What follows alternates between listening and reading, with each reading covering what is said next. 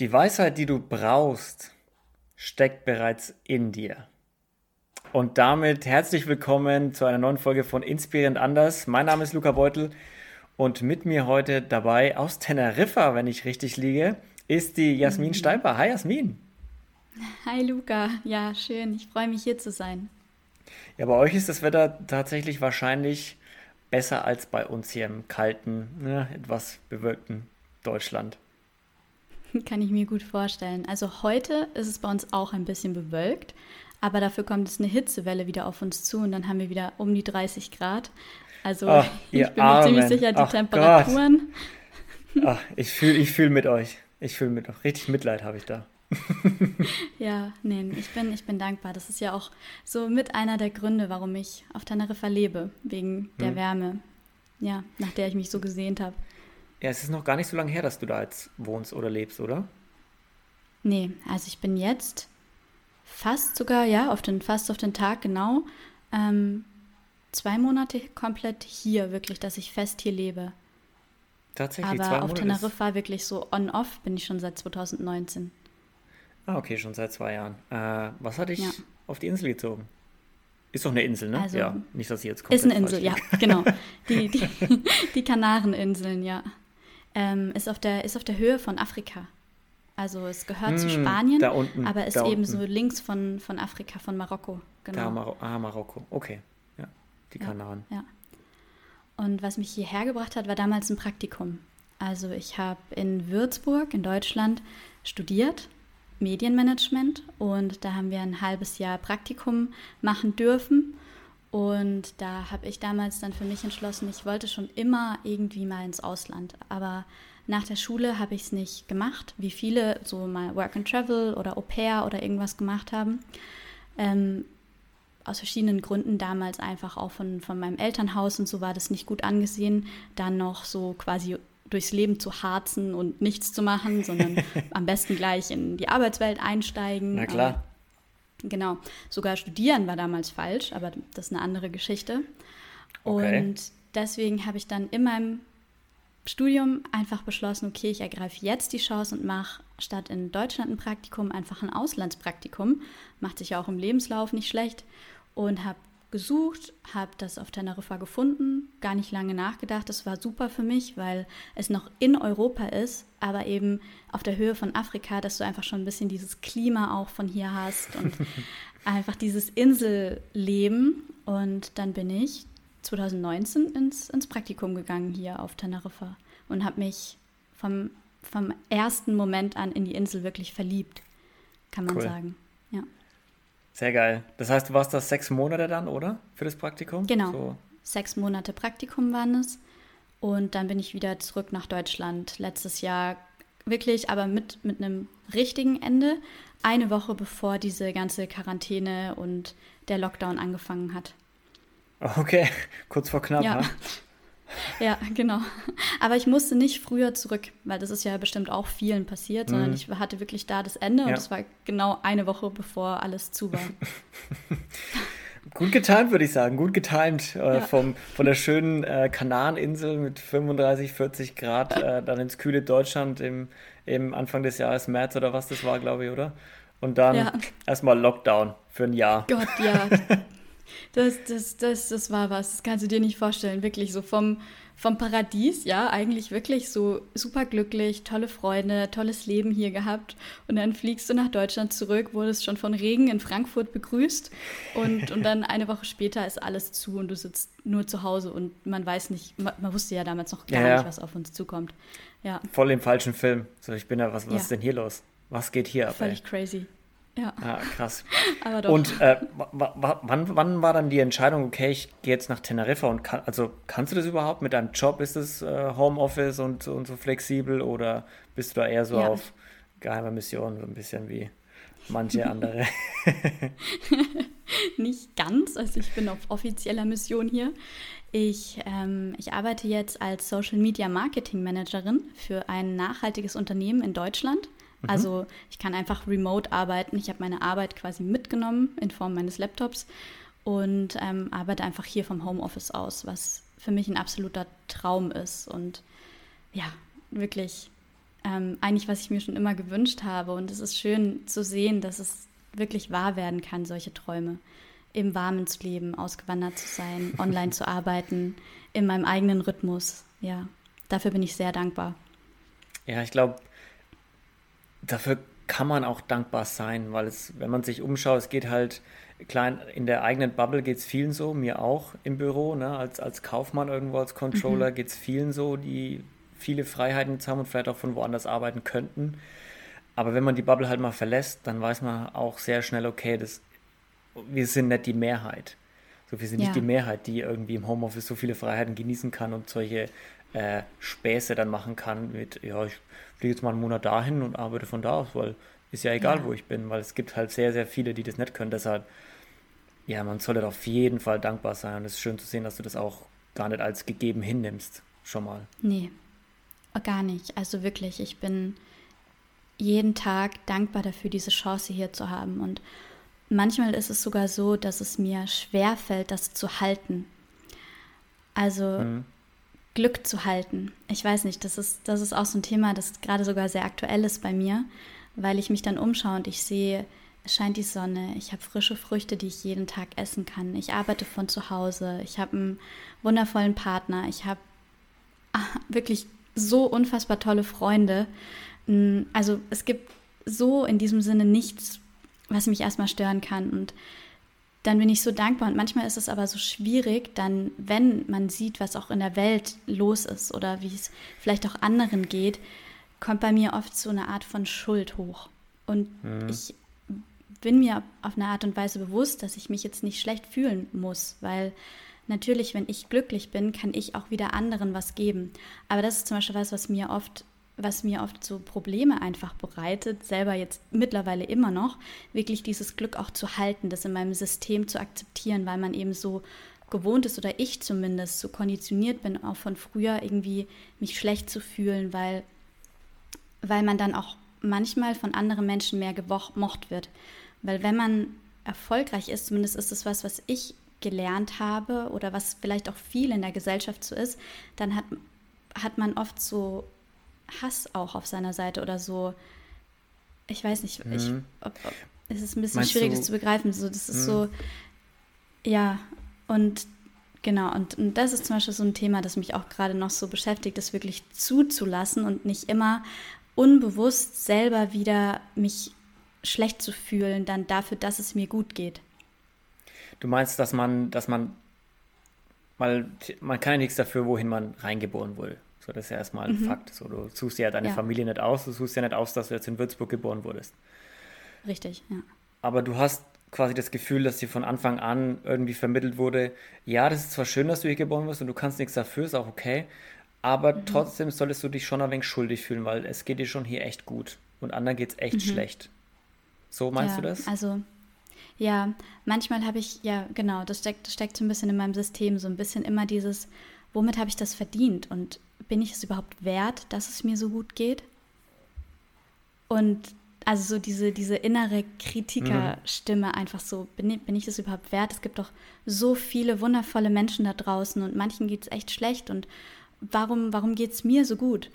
Und dann kommt noch eine zweite Stimme dazu, die zum Beispiel dann diese Stimme wieder judgt und sagt, ja, jetzt sei doch wenigstens dankbar und nimm es doch einfach an, anstatt jetzt schon wieder hier so rum zu überlegen. Weißt du, das sind so diese inneren Kämpfe, die in einem stattfinden, ähm, die man aber auch beobachten darf, glaube ich. Und das manchmal natürlich funktioniert es nicht, aber das ist was, was jetzt woran ich gerade auch arbeite, immer mehr wirklich zu sehen, okay, du hast da so verschiedene Stimmen und verschiedene Gedanken, die dir was sagen und sich dann wirklich mal zu fragen, okay, woher kommen diese Stimmen eigentlich?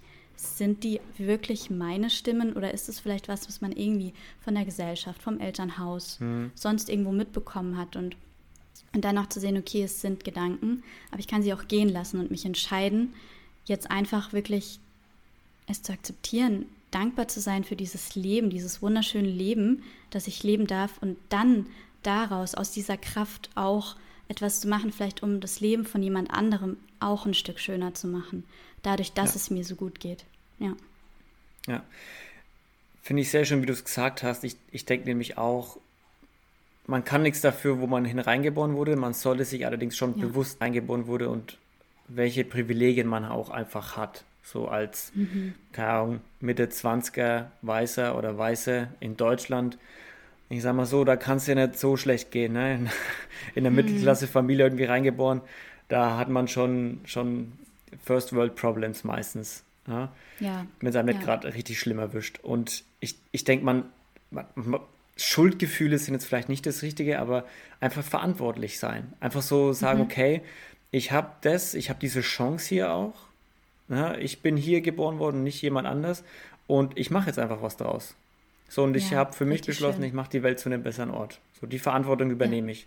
Und in dem Teil sehe ich mich, der macht mir Spaß, da kann ich was bewegen und da werde ich was bewegen. Und ähm, aber keiner kann auch in jedem Teil irgendwie was bewegen. So keiner kann die Welt vor allen Gefahren retten. Und es kommt immer darauf mhm. an, wer halt, wo halt die Stärke liegt und wo du deinen Teil dazu beitragen kannst. Aber ich glaube, das sollten wir uns schon bewusst machen. Und ich, ich wage mal eine, eine provokante These und sage, je länger du noch im Ausland lebst, desto mehr wirst du diese Verantwortung und dieses Pflichtbewusstsein ein bisschen spüren und je mehr werden diese Schuldgefühle vielleicht weggehen. So war es zumindest bei hm. mir, als ich in Brasilien ja. war, weil da siehst du halt diese Verantwortung einfach jeden Tag in einem Land, dem es nicht gut geht, wo die Armut ja. unfassbar hoch ist und da werden halt auch ganz viele, ganz viele alte Denkmuster aufgebrochen, wenn du da jeden Tag das siehst. So zum Beispiel, ähm, ja, wenn du in Deutschland bist und hörst wieder irgendwelche Nachrichten, wie, wie schlecht es anderen Ländern geht und warum sie wirtschaftlich schlecht da sind, denkst, denk, habe ich mir früher immer gedacht, naja, warum machen die es denn einfach wie wir? Bei uns funktioniert es hm. doch auch. Ja, und dann bist du ja, da ja. und dann merkst du, ja, das geht nicht. Weil die Menschen sind ganz, ganz anders. Richtig, richtig. Das ist ein richtig wichtiger Punkt. Ich glaube auch, dass gerade Reisen einem da so gut tut, weil man dann den Horizont erweitert. Weil wenn man so in Deutschland sitzt, weißt du, in seinem gemachten Nest und alles ist schön und gut und wir haben ein gutes System, wie auch immer, wir sind gehalten. Ich meine, wirklich in Deutschland, klar, es gibt viele, die sich beschweren oder man kann sich beschweren, aber wir haben einfach so viel Glück. Wir sind, wenn wir arbeitslos werden, abgesichert. Es gibt Hilfen für alles und alles Mögliche. Und dann, wenn man das im Fernsehen sieht, es ist ja wie eine Art Film. Manchmal versteht man nicht, dass das wirklich auch Realität sein kann. Ja. So, dass, dass es anderen Menschen wirklich so schlecht geht und dass sowas passiert. Und was bei mir wirklich angefangen hat, solche Dinge auch zu realisieren, ist, als ich in die Welt rausgegangen bin, auf meinen ersten Reisen, so wie du jetzt gesagt hast, wo, dass du auch weg warst und es da dann wirklich verstanden hast, wie gut es dir eigentlich geht. Es war bei mir ähnlich, als ich nach Bali gereist bin, als ich auf Sri Lanka war und so weiter. Und dann es wirklich mal verstanden habe und, und dann aber wirklich dieses zu shiften, dieses Gefühl, was vielleicht in einem hochkommen kann, so dieses, ich, ich kann ja aber eigentlich nichts dafür, wo ich geboren bin in erster Linie, aber dann eben dieses Privileg zu nutzen. Und das, das finde ich, find ich richtig schön, ja. ja. Auch, dass du ja. das so, so gesehen hast auf deinen Reisen. Ja. ja, definitiv. Deshalb bin ich auch ein ganz, ganz großer Verfechter davon zu sagen, jeder sollte irgendwie mit Mitte 20, wenn der Charakter so gut ausgeprägt ist, ne, nach der Pubertät ordentlich ein paar Jahre mhm. Bisschen Berufserfahrung vielleicht zu Ende studiert, sollte er mit oder sie mit Mitte 20 irgendwie die Gelegenheit bekommen, mal ein Jahr irgendwo im Ausland zu sein.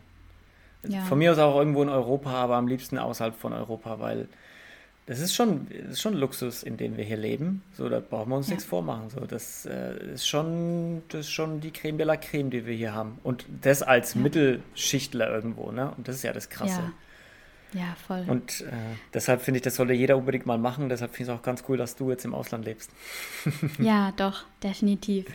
Also den Schritt, ich habe es auch vielleicht noch gar nicht 100% realisiert, dass ich jetzt nee, wirklich für du, immer... nach zwei Monaten hast du das nicht. Nee, Noch nicht niemals. ganz, nee. Obwohl ich schon so lange hier war. Also ich war ja dieses Jahr schon mehr auf Teneriffa als in Deutschland. Also ich bin ah. im Januar aus dem Winter-Lockdown oder wie immer man es nennen möchte in Deutschland ähm, quasi geflohen. escaped. Ich bin geflohen, genau. Ähm, und war dann fünf Monate schon auf Teneriffa, also Anfang des Jahres und habe dann in dieser Zeit wirklich beschlossen, okay, ich gehe jetzt nochmal nach Hause, also nach Deutschland, um meine Koffer zu packen, die Wohnung aufzugeben und dann, dann bin ich raus, dann, dann komme ich wieder zurück. Und das habe ich dann gemacht. Also das ist bei mir eh oft so ein Ding. Ich setze mir irgendwelche Sachen in den Kopf und dann mache ich das manchmal ohne nachzudenken, obwohl ich an anderen Stellen so verkopft bin, also dass ich Sachen wirklich zehnmal durchkau, geht es dann manchmal so, dass ich eine Sache sage, so, ja, ich wandere jetzt nach Teneriffa aus. Dann erzähle ich das allen Menschen und irgendwann sitze ich mal nachts so zu Hause und denke mir so, Moment, ich wandere nach Teneriffa aus. okay, ja, dann, dann mache ich das jetzt. Dann mache ich das wohl ja. jetzt, ne? Mhm, dann mache ich das jetzt. Und ich glaube, es war bisher wirklich eine der besten Entscheidungen meines Lebens. Ja. Und das erst und das schon nach zwei Monaten. Das ist doch mal, mhm. das ist doch mhm. mal versprech, vielversprechend. Ja, ich würde sagen, sogar vielleicht nach, nach den zwei Jahren. Also die beste Entscheidung war wirklich, dieses Praktikum zu machen. Mhm. Deswegen mhm. auch nochmal hier Klar. Klar. Erinnerung an alle. Geht, geht ins Ausland, macht es, probiert es aus. Ja. ja, aus der Komfortzone raus. Hast du dir, wenn ich so raushöre, ist die Antwort wahrscheinlich nein, aber du hast du dir irgendwie ein Datum gesetzt, wann du wieder zurück willst? Oder ist es so, nee, ich lebe jetzt halt hier? Ähm, du meinst nach Deutschland, dass ich ja, zu Besuch genau. komme? Oder? Nee, ja. wieder umziehen nach Deutschland, halt zurückziehen. Nee, das gar sagst, nicht. Nee, ich will wieder zurück nach Deutschland. Nee, okay. überhaupt nicht. Also kann ich mir zum jetzigen Zeitpunkt nicht vorstellen. Aber ich sage auch, ich, ich bin offen für die Zukunft, weil da, was mir definitiv die letzten zwei Jahre auch gezeigt haben, ist, dass man nichts wirklich planen kann im Voraus, zumindest nicht lange. Und ich sehe mich Vielen jetzt Menschen ist das bewusst Jahr, geworden. Ja, ich glaube, das ist uns, uns allen bewusst geworden auf eine Art und Weise. Ähm, aber für das nächste Jahr bin ich auf jeden Fall auf Teneriffa und ich möchte auch definitiv noch weiterreisen. Also ich okay. will auf jeden Fall noch nach Mexiko, Südamerika. Mm. Also ich habe hab auch noch viele Pläne, wenn es möglich ist, wenn es irgendwie geht und ähm, einfach schauen, was, was kommt. Es geht, Jasmin, es geht auf ja. jeden Fall. Wenn man will, ja. dann geht es auch in der Pandemie irgendwie vielleicht. Ja, ja, voll. Wenn, wenn ich, ja, definitiv. Ja. Das heißt, du hast jetzt schon Pläne, also Teneriffa ist auf jeden Fall nicht das Endziel, so kann man es schon mal sagen. Du willst noch mehr von der Welt auch sehen und erleben und die Kulturen da spüren und eben nicht nur, nicht nur irgendwie eine Woche oder zwei Backpacking-Tour da machen, sondern wirklich, nee, du, ich will die wirklich kennenlernen, die Leute da. Ja, also wenn dann richtig. Also Urlaube sind natürlich auch schön, aber ich glaube, in den ganzen letzten Jahren habe ich gar nicht mehr wirklich Urlaube gemacht, sondern ich war also ich bin immer länger an einem Ort geblieben, mindestens einen Monat. Also auch als mhm. ich auf Sri Lanka so meine Backpacker-Reise gemacht habe und so weiter, ähm, weil man dann wirklich was vom Land auch sieht und dann eben auch mit den Menschen in Kontakt kommen, wenn man schon im Land ist und auch wirklich die Kultur kennenlernen. Und das, das ist, ja, das ist mir persönlich sehr wichtig. Genauso auch hier auf Teneriffa. Obwohl es Spanien ist und Europa und gar nicht so anders.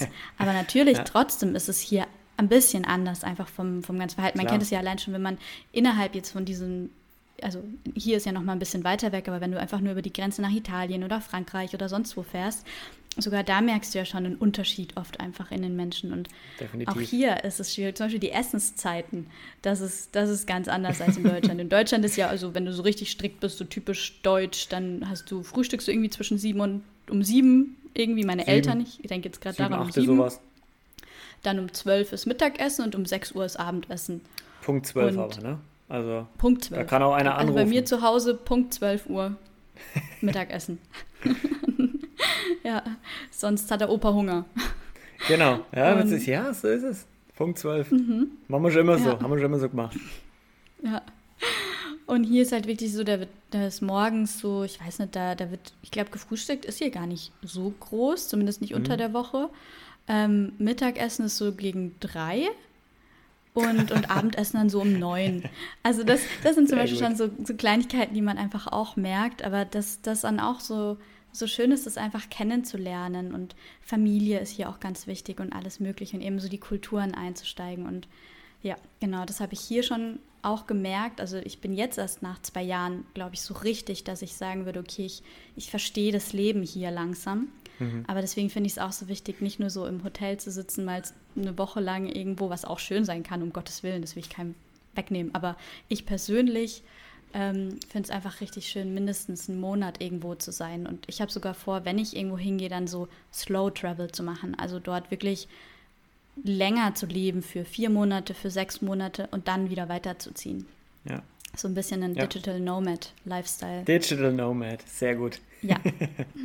Das neue, das neue Szenewort, das neue Modewort, Digital Nomad. Ja, ja. Ja, ich finde es gut, weil auch mit diesem vier bis sechs Monaten irgendwo bleiben, habe ich jetzt auch in Sao Paulo gemerkt, als ich dort war. du lernst die Stadt und die Menschen und die Umgebung wirklich gut kennen und ich am Anfang, als ich in Sao Paulo angekommen bin und mit ein paar Leuten gesprochen habe, ja, was kann man denn hier so machen? Dann kommt schnell so, naja, du, Sao Paulo, das ist eine mhm. Arbeiterstadt. Ne? 20 Millionen mhm. Leute wohnen hier und fertig. Und je länger du da wohnst, desto mehr merkst du, wie wenig wahr das einfach ist. Es gibt so viele mhm. mega coole Sachen da zu erleben im Umkreis von Sao Paulo zum Beispiel, die aber halt nirgendwo stehen.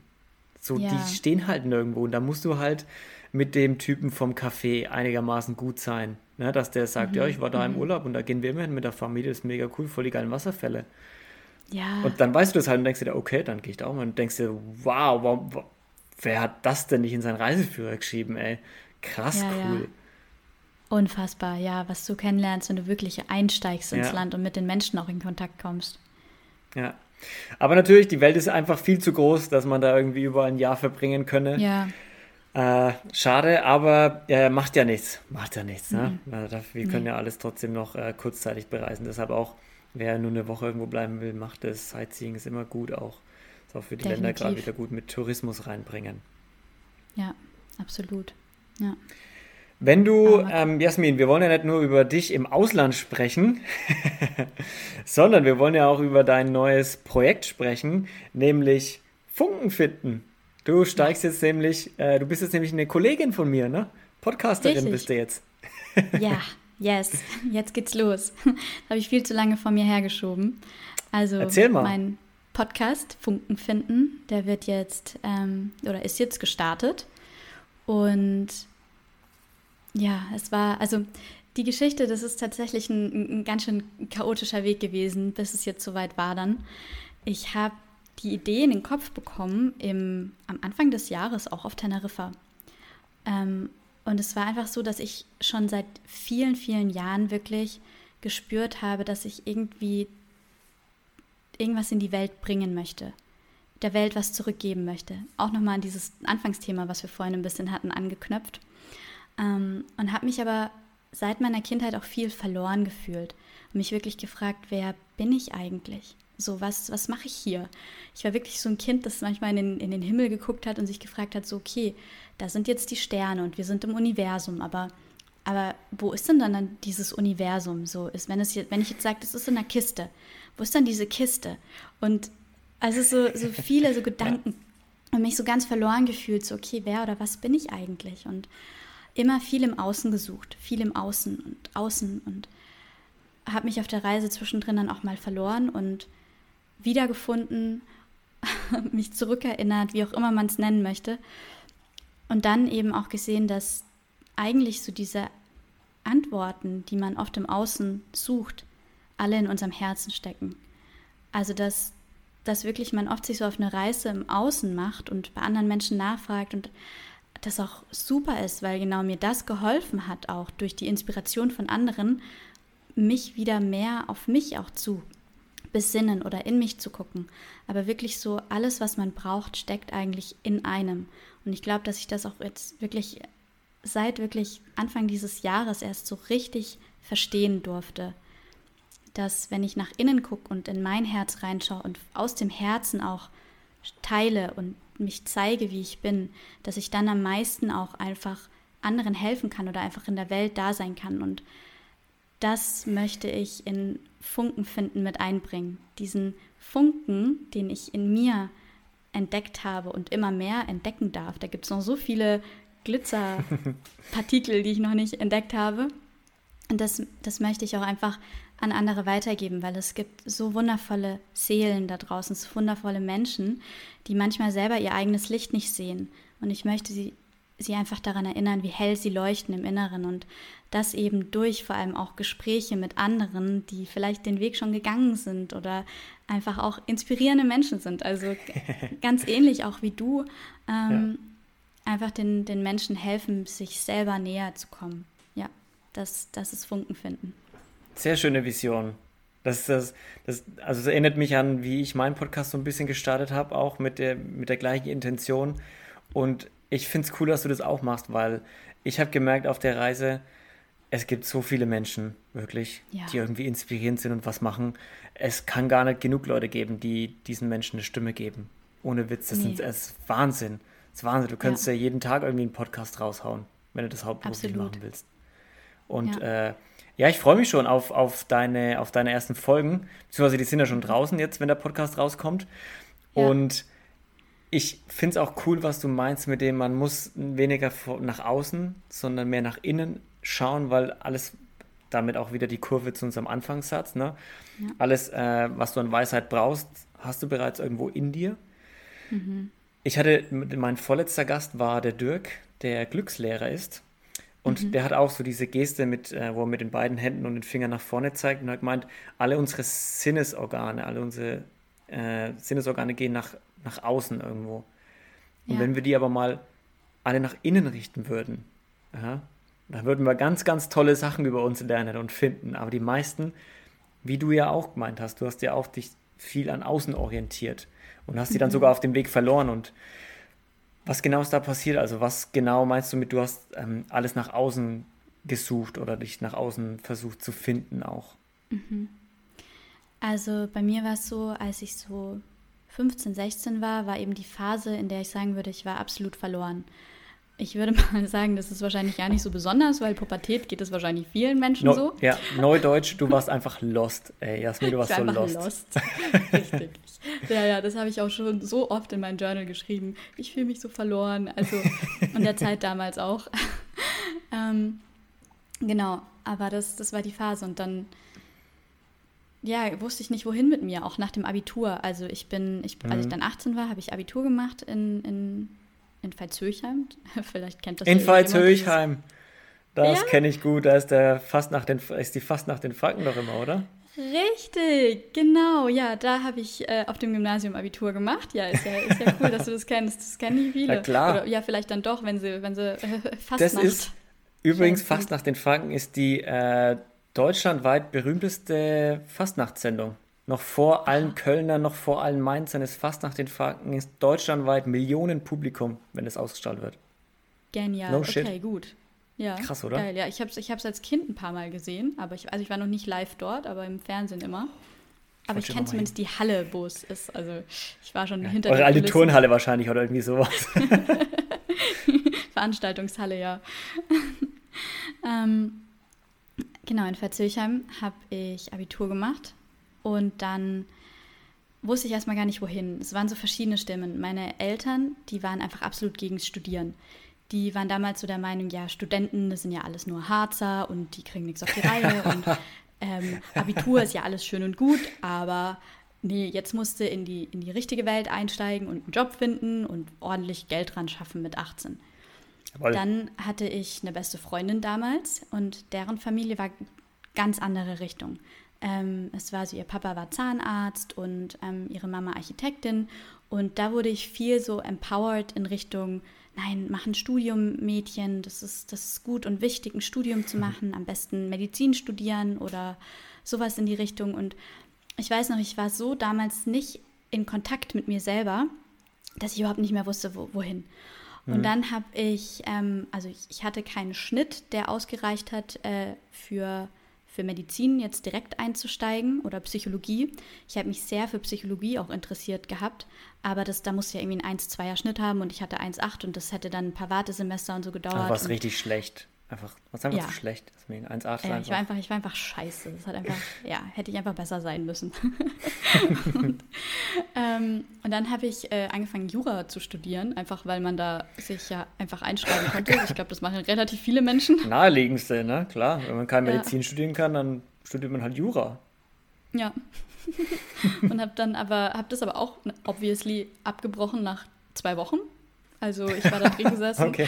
und habe mich so umgeguckt in diesem Hörsaal und habe dir Vorlesung zugehört und war einfach nur so, nee, nein, ich glaube nicht, dass ich hier hingehöre. Ähm, das bin nicht ich. Das wusste ich dann zumindest zu dem Zeitpunkt schon.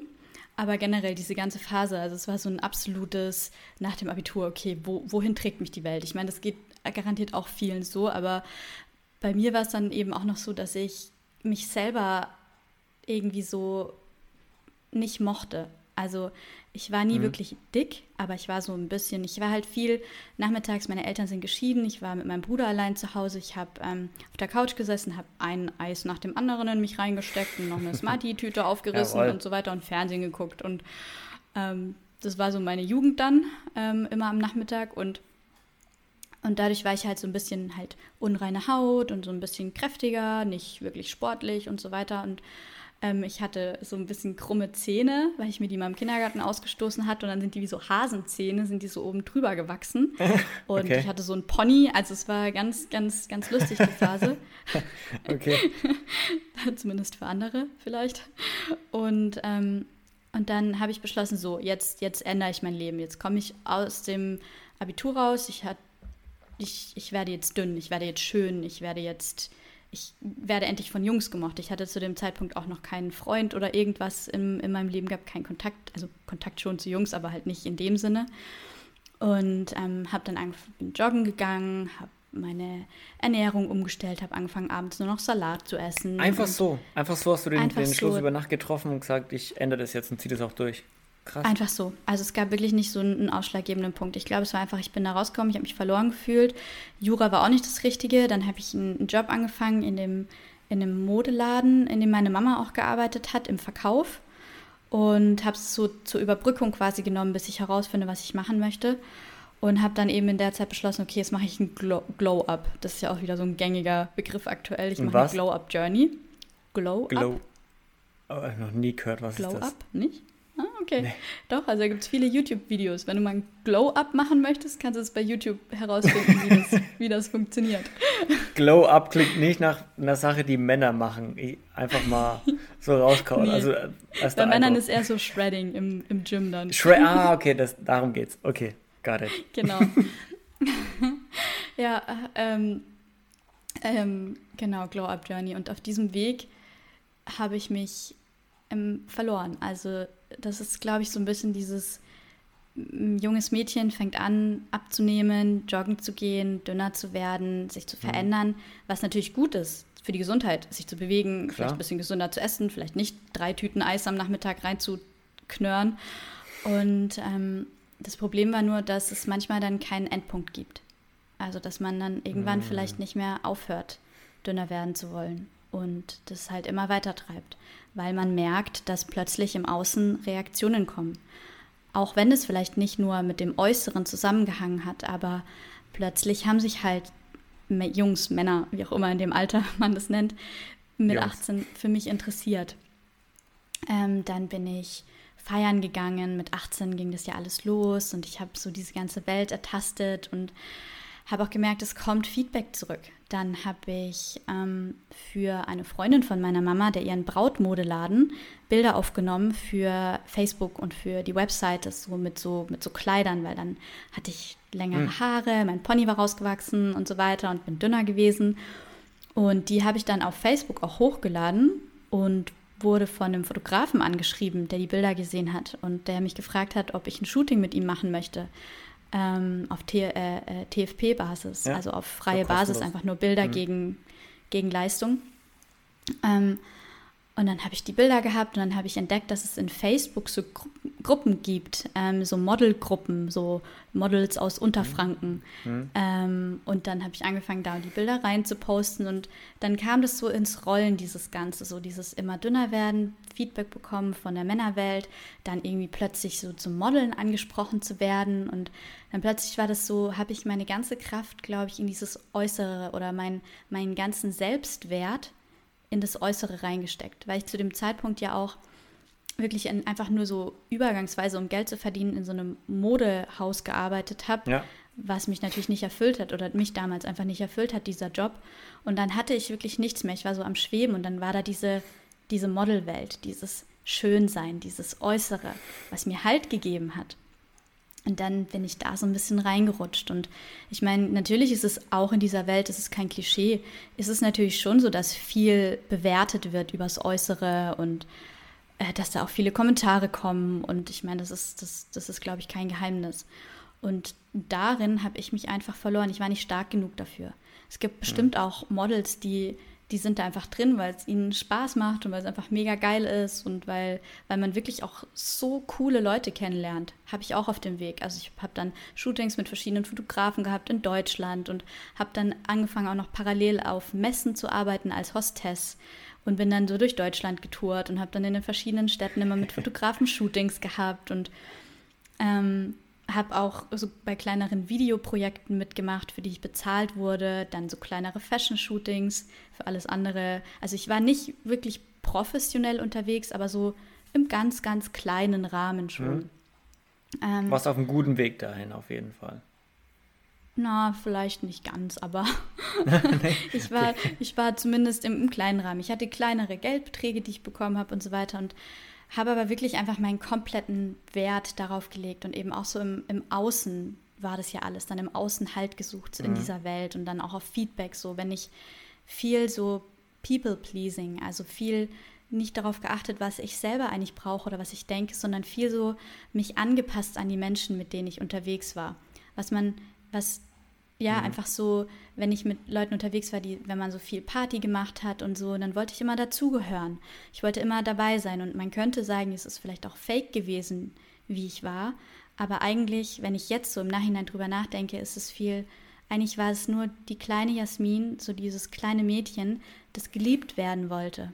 Mhm. Und irgendwo da, dazugehören wollte irgendwo dazugehören wollte. Sie wollte gemocht werden, sie wollte geliebt werden und hat es halt versucht, indem sie schön ist und cool und mit den anderen Party machen geht. Und ja, es war, ja, genau, das war einfach die Zeit, in der ich mich sehr weit von meinem Funken wegbewegt habe.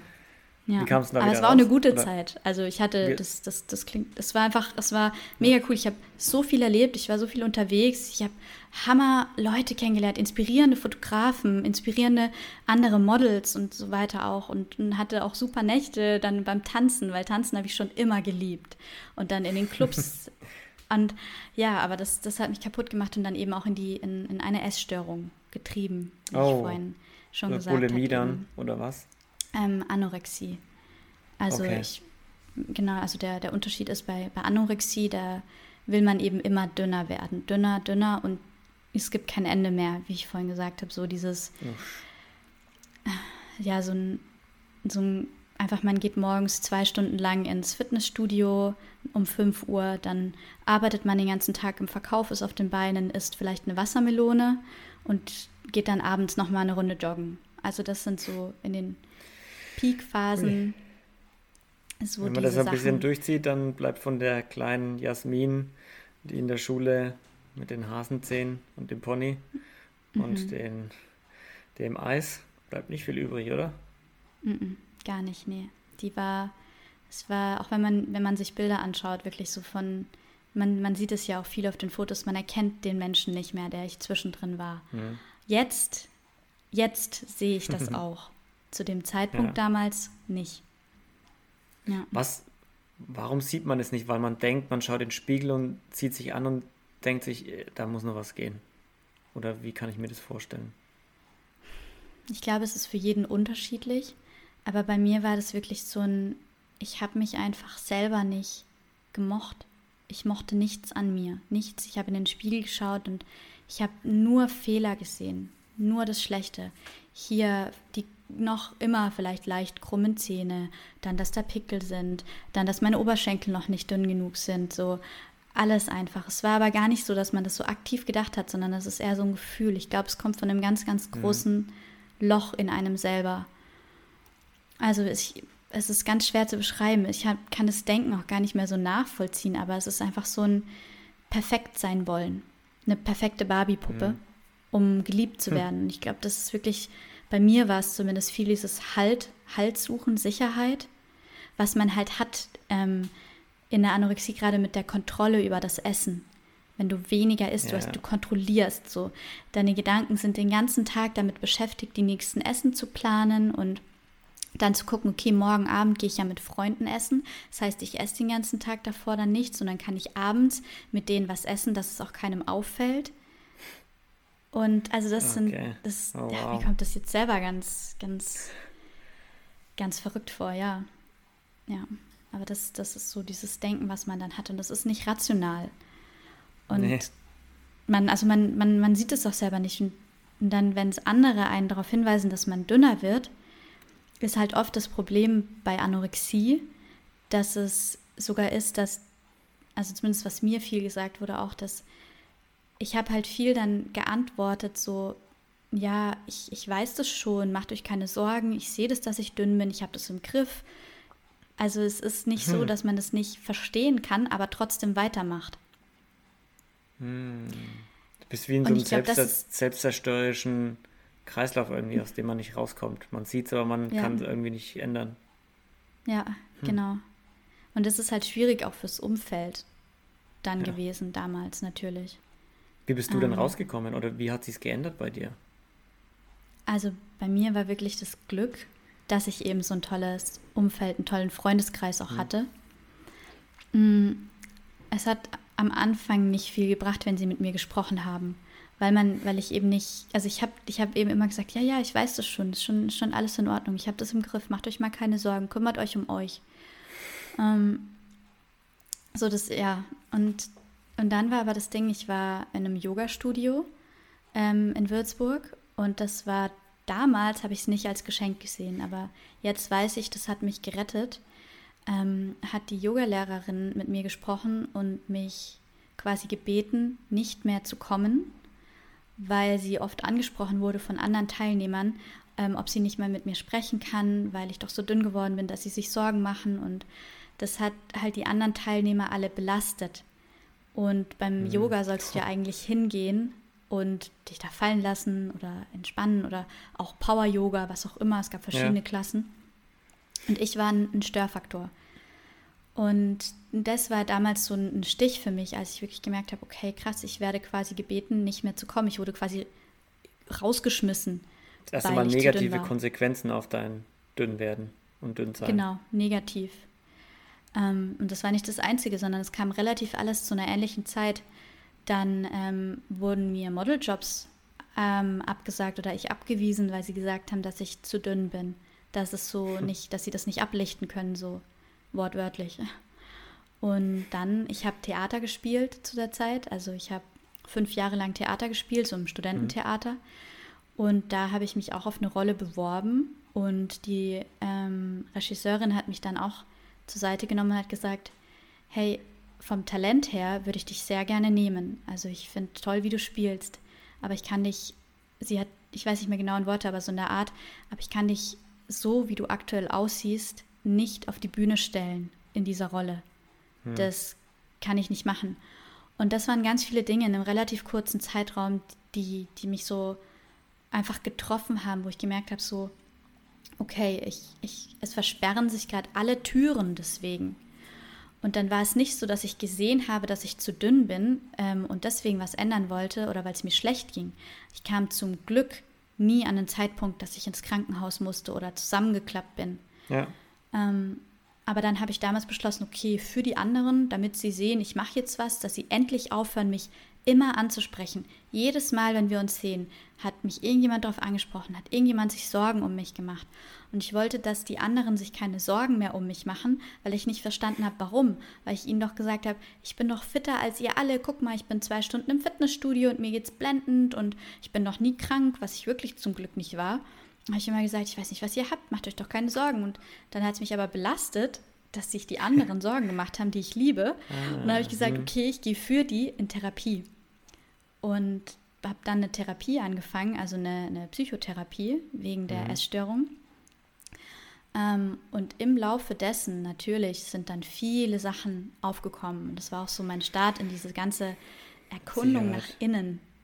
Also das war wirklich so für mich der Start, einfach wirklich ins Innere zu schauen.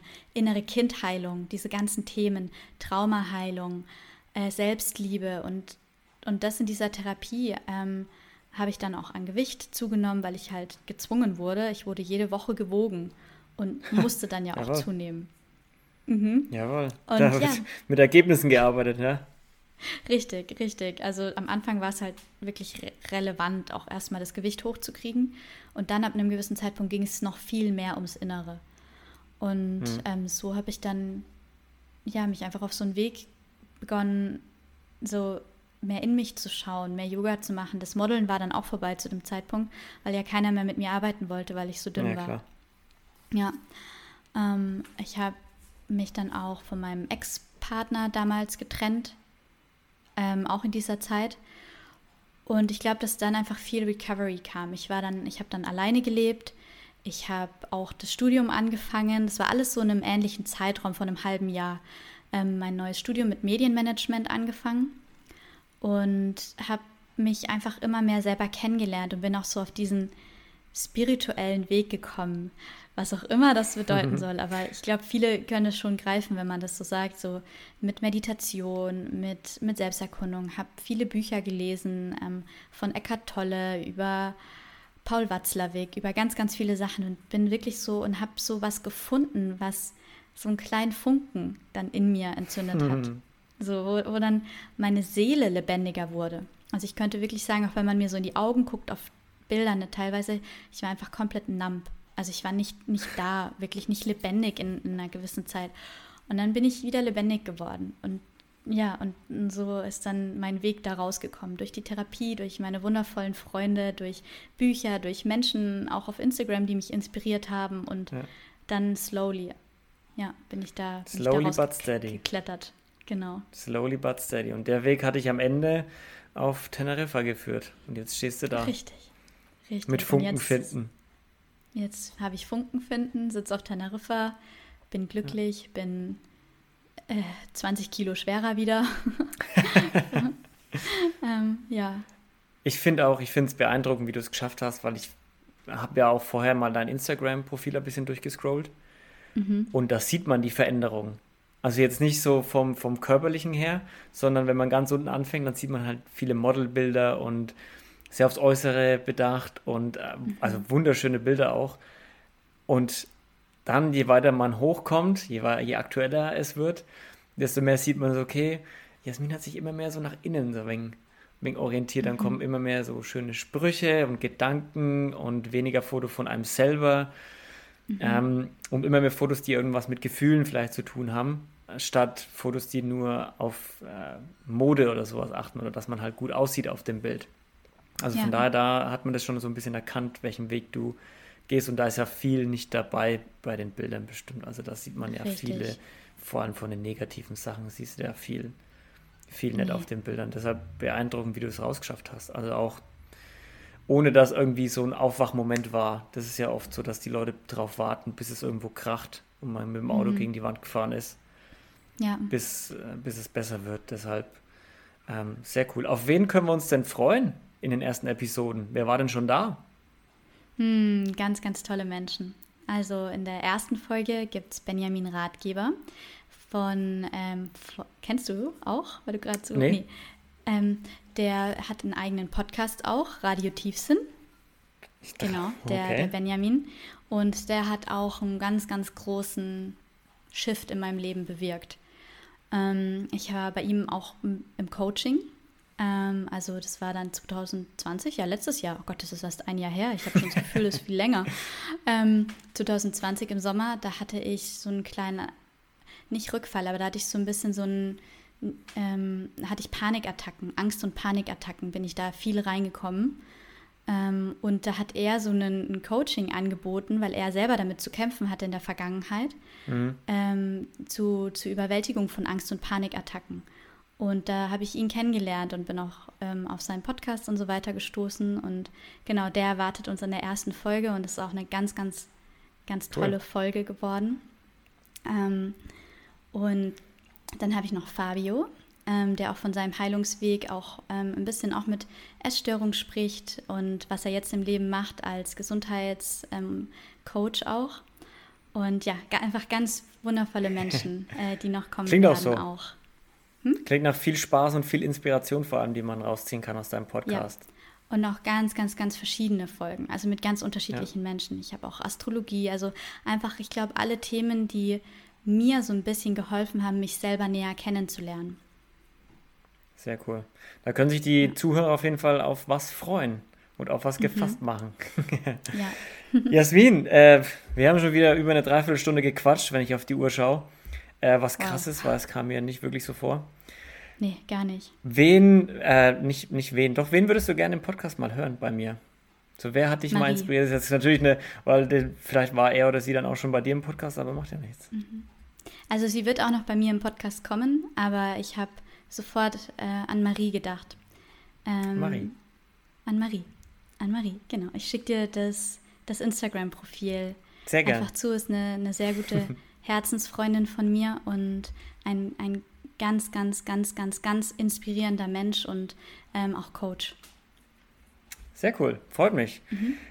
Wenn du einen Songtipp und ein Buch raushauen kannst, was du den Leuten auf jeden Fall ans Herz legen würdest, was wären das? Mhm. Also von Musik her auf jeden Fall nicht ein Song. Ich habe mich auf einen Künstler okay. jetzt festgelegt, weil es mir so schwer gefallen ist. Aber ich würde sagen Siggy Alberts.